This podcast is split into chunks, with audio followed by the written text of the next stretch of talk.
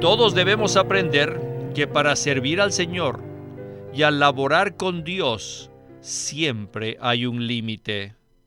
Dios nos ha asignado una porción determinada y nosotros no solo debemos apreciar que Dios nos ha dado cierta medida y que Él es el que mide y el que rige, sino que además debemos darnos cuenta que Él tiene su manera de hacer las cosas. Bienvenidos al estudio Vida de la Biblia con Witness Lee. Esperamos que este estudio vida los introduzca en un disfrute más profundo de las escrituras y de nuestro querido y precioso Señor Jesús. Visítenos en nuestra página de internet radiolsm.com y allí podrán escuchar gratuitamente todos los programas radiales del Estudio Vida. En la primera epístola que Pablo escribió a los Corintios, él fue muy osado y en ocasiones muy fuerte para tratar con la cantidad de problemas que se habían levantado en la iglesia allí. Sin embargo, él estaba muy preocupado por la manera como los creyentes en Corinto habían reaccionado a su exhortación amorosa. Al escuchar que ellos tenían un corazón abierto y arrepentido, les escribió una segunda epístola que contiene nueve capítulos muy suaves, íntimos y placenteros. Luego, en los últimos cuatro capítulos, nuevamente adquiere un tono severo, debido a que el apóstol se había visto obligado a defender su autoridad apostólica. Ahora, ¿por qué tuvo Pablo que defender su autoridad con una iglesia que él mismo había establecido mediante su ministerio? La respuesta a esta pregunta nos sorprenderá, pero a la vez nos traerá mucha luz. Y es de esto que estaremos compartiendo en el estudio Vida de la Biblia de esta ocasión. Hoy continuaremos con la serie de mensajes que hemos titulado Pablo vindica su autoridad apostólica y nos acompaña Alberto Santiago para ayudarnos con los comentarios. Alberto, muchísimas gracias por aceptar nuestra invitación. Qué bueno estar de regreso en el programa, hermano Víctor. En el programa de hoy hablaremos de algunos asuntos que a mi modo de ver no han sido revelados en ninguna otra parte. Asuntos tales como la medida de la regla y el Dios que mide todas las cosas. Esto es algo maravilloso. El contenido de este mensaje no lo he leído en ninguna otra parte, ni en mi experiencia cristiana, ni en mi investigación teológica. Y espero que aquellos que escuchan este mensaje hoy pongan mucha atención a lo que hablaremos hoy para que reciban mucha luz y el beneficio de esta porción del ministerio. ¿Qué tal si leemos los versículos en 2 Corintios 10 del 12 al 14 para ubicarnos en el contexto? Pablo dice allí, porque no nos atrevemos a contarnos ni a compararnos con algunos que se recomiendan a sí mismos, pero ellos, midiéndose a sí mismos, por sí mismos, y comparándose consigo mismos, carecen de entendimiento.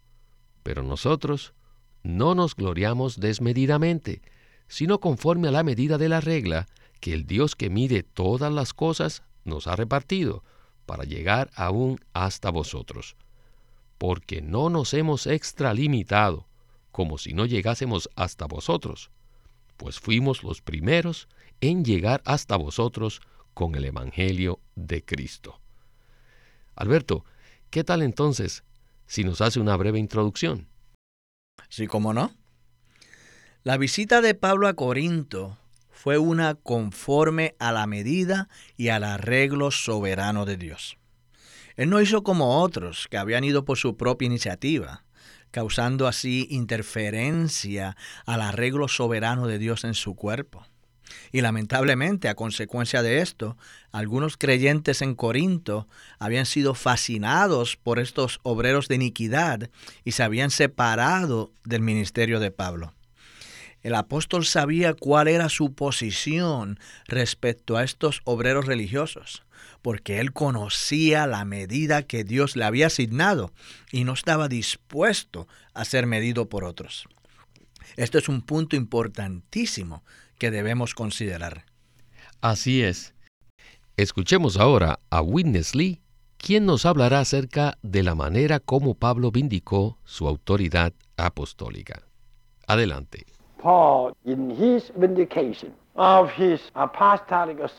Pablo, en la vindicación de su autoridad apostólica,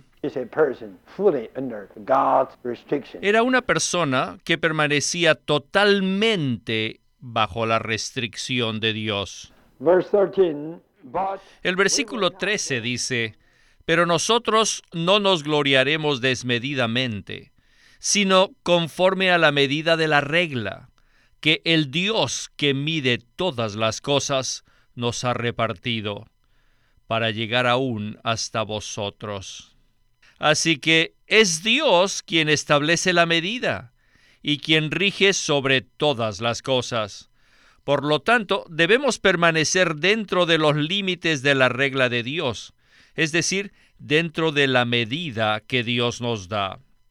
En estos tres versículos, 13, 14 y 15, todos debemos ver que mientras esperamos que la palabra de Dios se propague, debemos aprender a ser restringidos por Dios.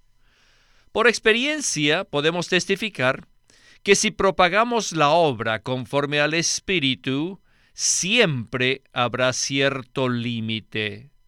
Interiormente, tendremos la sensación de que el Señor desea avanzar solamente hasta cierto punto. No solo eso, sino que además, en el medio ambiente, el Señor permitirá que sucedan ciertas cosas para restringir la propagación de nuestra obra. Por tanto, la restricción no solo proviene de nuestro interior, es decir, no sentimos paz de propagar más allá de ciertos límites, sino también proviene del exterior, de las circunstancias que se levantan para no permitir que nuestra obra avance más. Interiormente nos sentimos paz, de ir más allá de la medida, y exteriormente se levantan cosas que nos limitan y no nos permiten avanzar.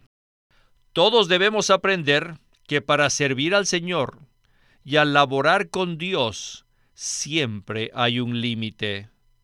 Dios nos ha asignado una porción determinada y nosotros no solo debemos apreciar que Dios nos ha dado cierta medida y que Él es el que mide y el que rige, sino que además debemos darnos cuenta que Él tiene su manera de hacer las cosas.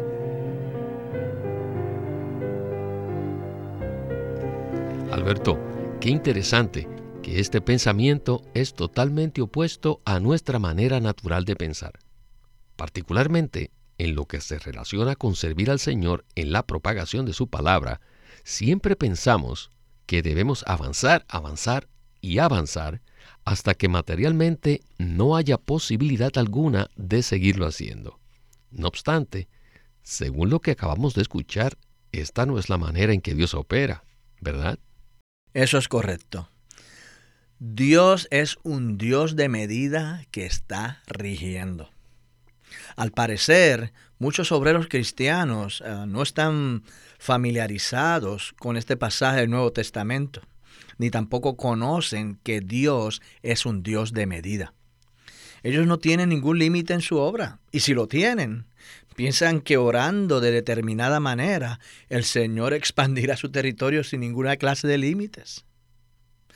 Ah, hace algunas décadas, ah, los predicadores muy dotados se sentían que muy satisfechos con ser renombrados en su ciudad.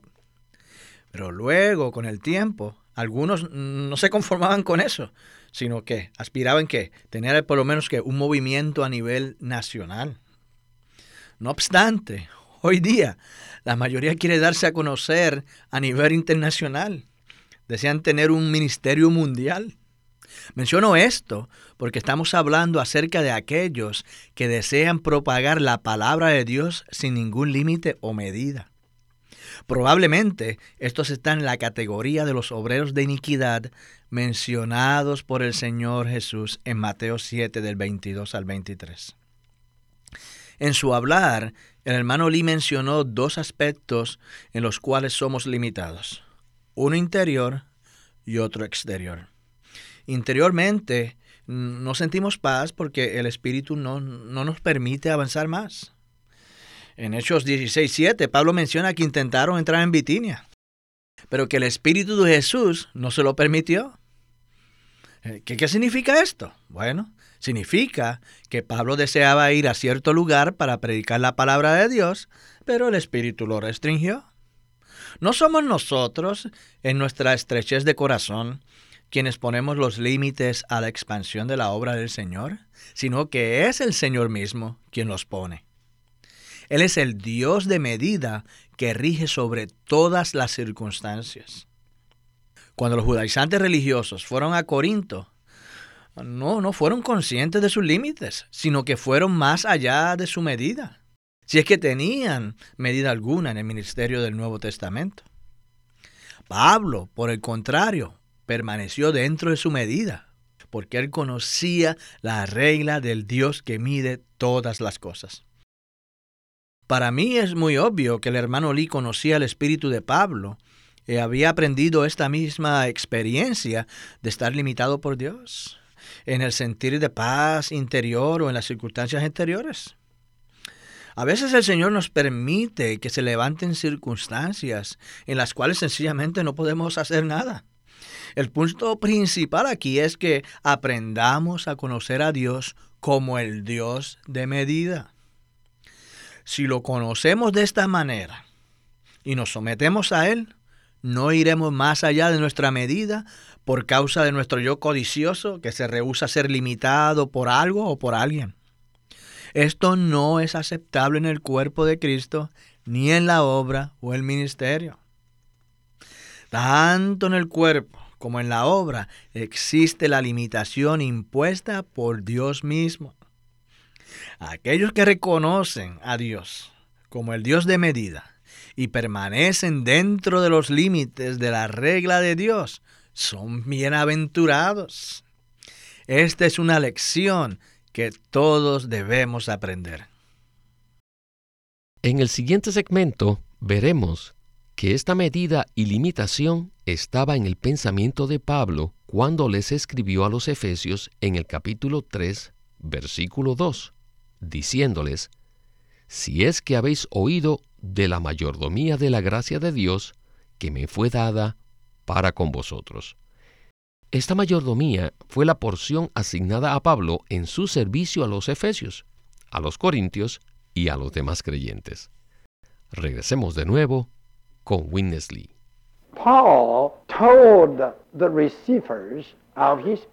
Pablo les dijo a los destinatarios de su epístola que todo lo que hacía, que todo lo que hablaba, no iba más allá de la medida que le había sido asignada. Él siempre actuaba y siempre se conducía dentro de su medida. Para usar el lenguaje moderno, podemos decir que Pablo siempre actuaba dentro de su jurisdicción. Él nunca fue más allá de su jurisdicción, sino que permaneció dentro de ella. Y esto era contrario a lo que hicieron los judaizantes. ¿Qué quiso decir Pablo en los versículos del 7 al 18? Es como si él les hubiese dicho, Corintios, ustedes deben darse cuenta que como iglesia local han sufrido mucho debido a los predicadores judaicos.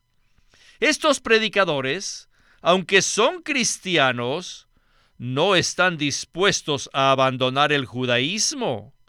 Por tanto, ellos son predicadores judaicos. Por un lado, predican a Cristo, pero por otro, todavía enseñan la ley mosaica. Al venir a Corinto han causado problemas y han dañado la vida de iglesia. Y ustedes, corintios, han sido influenciados por ellos. Pero deben darse cuenta que estos judaizantes jamás debían haber venido a Corinto, puesto que Dios no les asignó la ciudad de Corinto a ellos. De hecho, Corinto no está en su jurisdicción. Hablando sinceramente, Corinto es mi jurisdicción. Aunque Pablo no habló directamente del problema, esto sí está implícito en sus escritos. Es como si el apóstol les hubiera dicho, nosotros no nos extralimitamos como ellos lo hicieron. Nosotros fuimos los primeros en ir a vosotros con el Evangelio de Cristo. Eso fue una señal de que Corinto nos había sido asignada a nosotros.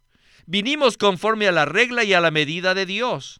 Dios nos asignó a Corinto a nosotros, pero nunca Dios les asignó Corinto a los judaizantes.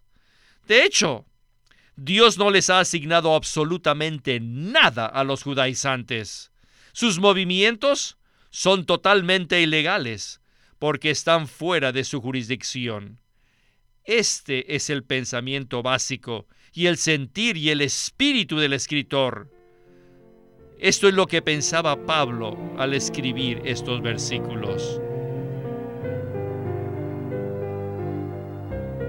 Pues bien, es maravilloso saber que Dios ha establecido cierta medida a sus obreros. El punto clave consiste en que todos los obreros operen dentro de la medida que se les ha sido asignada. En el segmento anterior vimos que algunos vinieron a Corinto y no operaron conforme a la medida que Dios les había asignado, por lo cual causaron problemas. Esta es precisamente la preocupación de Pablo al escribirle a los Corintios, ¿verdad? Eso es así. En Hechos 15, los ancianos de Jerusalén, junto con los apóstoles, llevaron a cabo un consejo debido a que algunos de esa ciudad habían salido a visitar a las iglesias del mundo gentil por su propia cuenta, sin haber sido comisionados.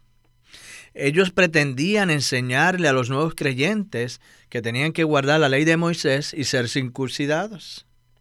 Los que salieron no habían recibido comisión alguna y no tenían derecho de visitar las iglesias. Sin embargo, lo hicieron. Por tal motivo, causaron un problema muy grande en medio de esas iglesias tan jóvenes, al introducir las cosas de la economía del Antiguo Testamento y exigir su cumplimiento. Con la iglesia en Corinto el principio es el mismo. Pablo había ido allí, no por su propia iniciativa, sino que había sido enviado por Dios. Él se conducía en el principio del cuerpo y en el espíritu del Señor.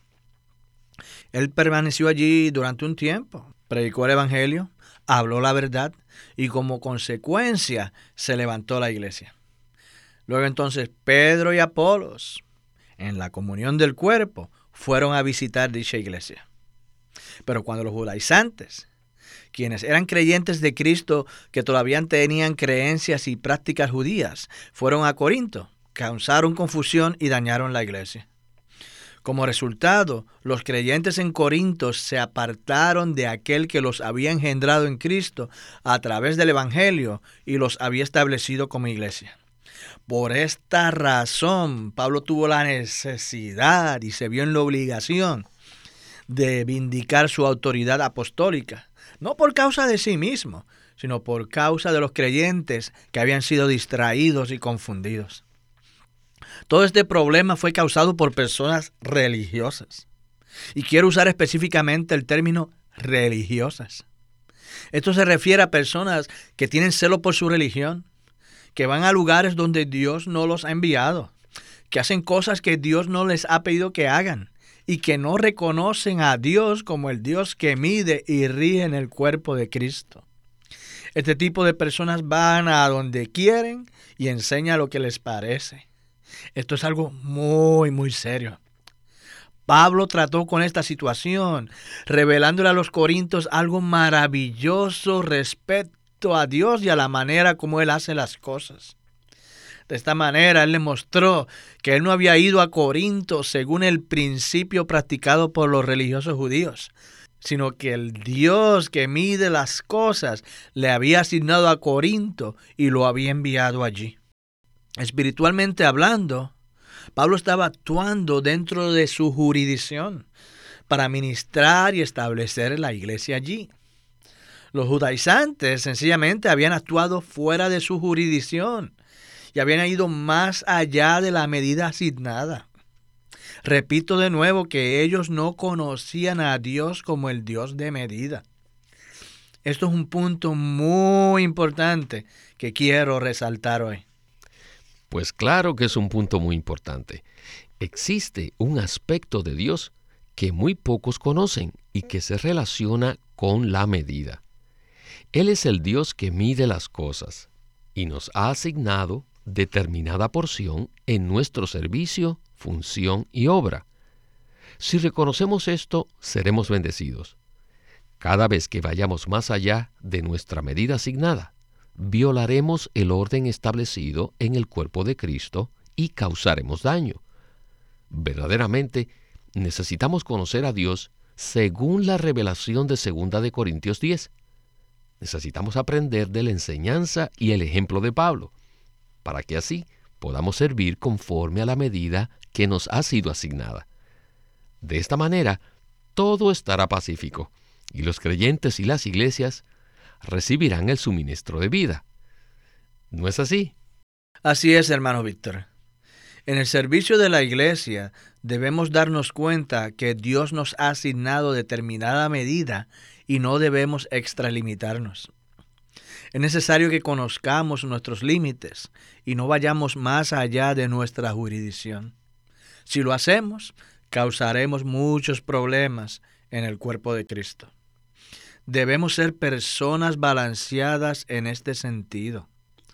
No pretendo juzgar los motivos de nadie, pero algunos dicen que el Señor les habló, que les encomendó y que el Espíritu los ha guiado. Ciertamente creemos que el Espíritu puede guiarnos, pero este Espíritu es el Espíritu del cuerpo. Por lo tanto, cualquier cosa que sea guiada por el Espíritu debe recibir la confirmación del cuerpo. En otras palabras, no podemos decir que seguimos al Espíritu, pero que desconocemos la comunión del cuerpo.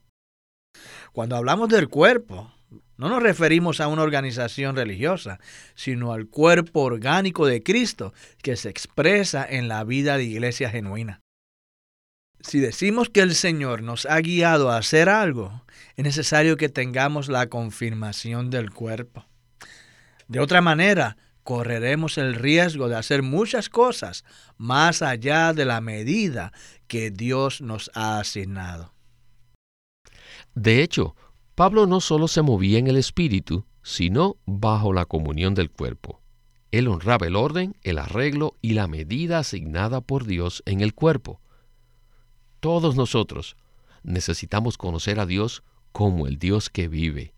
Necesitamos seguir el Espíritu y necesitamos recibir la confirmación del cuerpo mediante la comunión del cuerpo. El cuerpo de Cristo reconoce quién es quién dentro de la medida que Dios ha asignado a cada uno. Pienso que ese ha sido un mensaje muy práctico y lo he disfrutado mucho. Alberto, muchísimas gracias por habernos acompañado.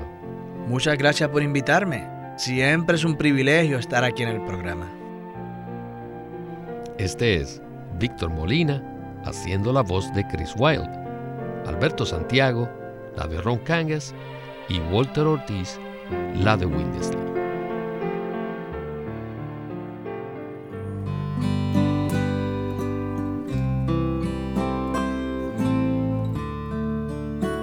Los vencedores que Dios busca, escrito por Watchman Nee. Este libro habla de los creyentes que están dispuestos a triunfar en toda circunstancia en medio de la degradación espiritual a fin de seguir al Cordero a donde quiera que vaya. En los vencedores que Dios busca, Watchman Nee habló de la preeminencia de Cristo en la creación, en la redención y en la vida y la experiencia del cristiano. Ya que a medida que Cristo obtiene el primer lugar en nosotros y a medida que maduramos en Él, experimentamos un agradable deleite, pero también padecemos. Así que cuando crecemos, nuestra labor es puesta a prueba y llevada a ser un hermoso servicio de amor al Señor. Y en nuestro servicio, toda superficialidad pasará por la cruz para que seamos profundamente arraigados en Él. En el libro Los vencedores que Dios busca por Watchman Nee, él presenta que Dios desea que todos los creyentes sean vencedores, que le den a Cristo la preeminencia, que le ministren con pureza y que se consagren a Él sin reservas. Este libro hace un llamado a los miembros del cuerpo de Cristo a vencer, los vencedores que Dios busca por Watchman Nee. Watchman Nee llegó a ser cristiano en la China continental en 1920, a los 17 años de edad, y ese mismo año comenzó a producir sus primeros escritos. En casi 30 años de ministerio se demostró claramente que él era un don especial que el Señor dio a su cuerpo con el fin de adelantar su obra en esta era. En 1952 fue encarcelado por su fe en Cristo y permaneció en la prisión hasta su muerte en 1972. Sus palabras, sus escritos, continúan siendo una rica fuente de revelación y provisión espiritual para el pueblo cristiano de todo el mundo. Winnesley sirvió fielmente al Señor durante más de 70 años y culminó su labor con este exhaustivo comentario de todas las escrituras llamado El Estudio Vida de la Biblia. A través de los mensajes del Estudio Vida, Winnesley recalcó la importancia de que nosotros crezcamos en vida y ejerzamos nuestra función como cristianos a fin de que el cuerpo de Cristo pueda edificarse a sí mismo en amor. Queremos animarlos a que visiten nuestra página de internet libroslsm.com. Allí encontrarán los libros impresos del Ministerio de Watchman Nee y Witness Lee, la Santa Biblia versión recobro con sus notas explicativas y también encontrarán folletos, himnos, varias publicaciones periódicas y libros en formato electrónico. Por favor, visiten nuestra página de internet libroslsm.com. Una vez más, libroslsm.com. O llámenos a nuestro teléfono gratuito 1-800-810-1149. 1-800-810-1149. Además, si desean, pueden comunicarse con nosotros enviándonos un correo electrónico a estudiovida.lsm.org.